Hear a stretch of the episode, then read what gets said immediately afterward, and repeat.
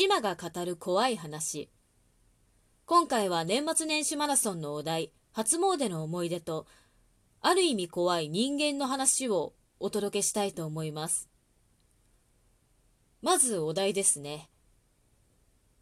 私何年か前に生まれて初めて日付が変わってすぐ初詣に行ったんですよ。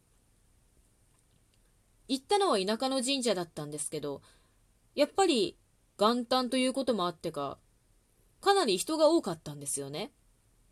で実は私、暗いところが苦手なんですよ。でも、神社の中、人がたくさんいて賑わってたんですね。それで、あ、暗くても人がたくさんいれば平気なんだなんて最初は思ってたんですよ、最初は。私、神社に行くと、本殿の周りを一周することが多いんですね。神社の本殿って、こう細かい細工が施されてるじゃないですか。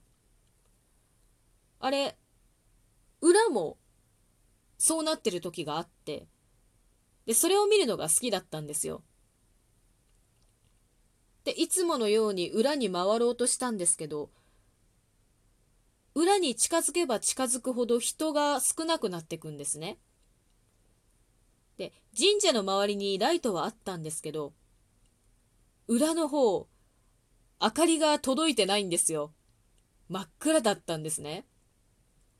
で、人もいないし真っ暗だし、あ、あの暗闇が怖いってなっちゃって、私結局本殿の周り一周せずに帰ったんですよね。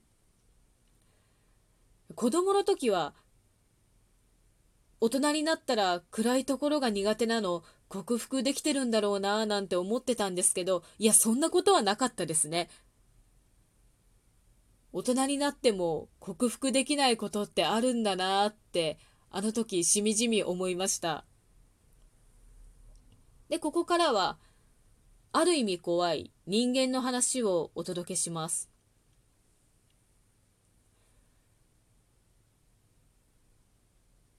私の友達が以前こんなことを言ってたんですね。私さ、おばあちゃん大嫌いだったんだよね。おばあちゃん、家族や親戚の前で私のお母さんのことを悪く言うの？私何回も言ったのね。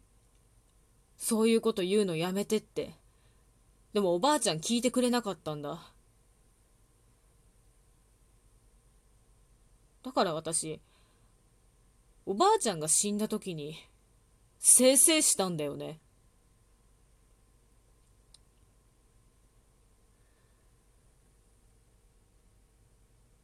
もし、このラジオを聴いてくださってる方の中で、いないとは信じたいんですが、嫁いびりをされている方がいらっしゃいましたら、ちょっと注意した方がいいかもしれません。だって、実は、自分が可愛がっている孫から、ものすごく嫌われていて、死んだ後もずっと悪口を言い続けられる可能性があるっていうことなんですよ。